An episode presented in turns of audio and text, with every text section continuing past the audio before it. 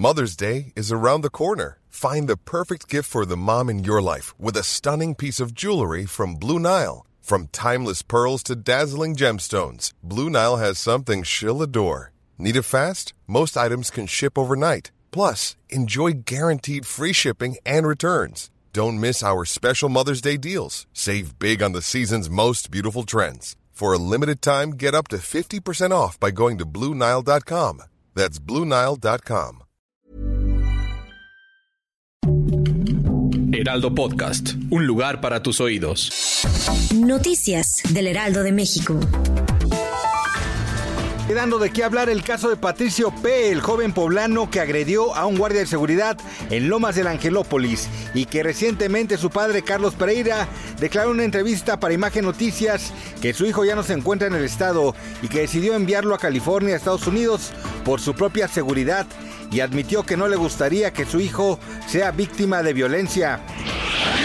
La Secretaría de Seguridad Pública confirmó este viernes la detención de cuatro presuntos delincuentes y el aseguramiento de una supuesta casa de seguridad. El decomiso de armas largas y cortas de manera posterior a que elementos de la dependencia interceptaron sobre el kilómetro 24 de la carretera Veracruz-Córdoba a cuatro sujetos dentro de una camioneta, quienes supuestamente minutos antes habrían cometido un asalto dentro de un comercio.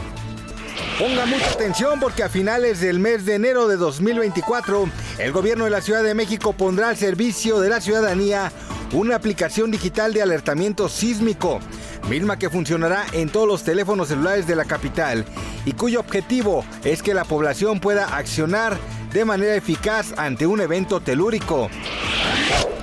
A casi cuatro meses del nacimiento de su pequeño hijo, el cantante Carlos Rivera compartió una enternecedora imagen con su hijo León. El intérprete de temas como Te esperaba y Cómo pagarte se observa sumamente feliz al lado de su pequeño hijo.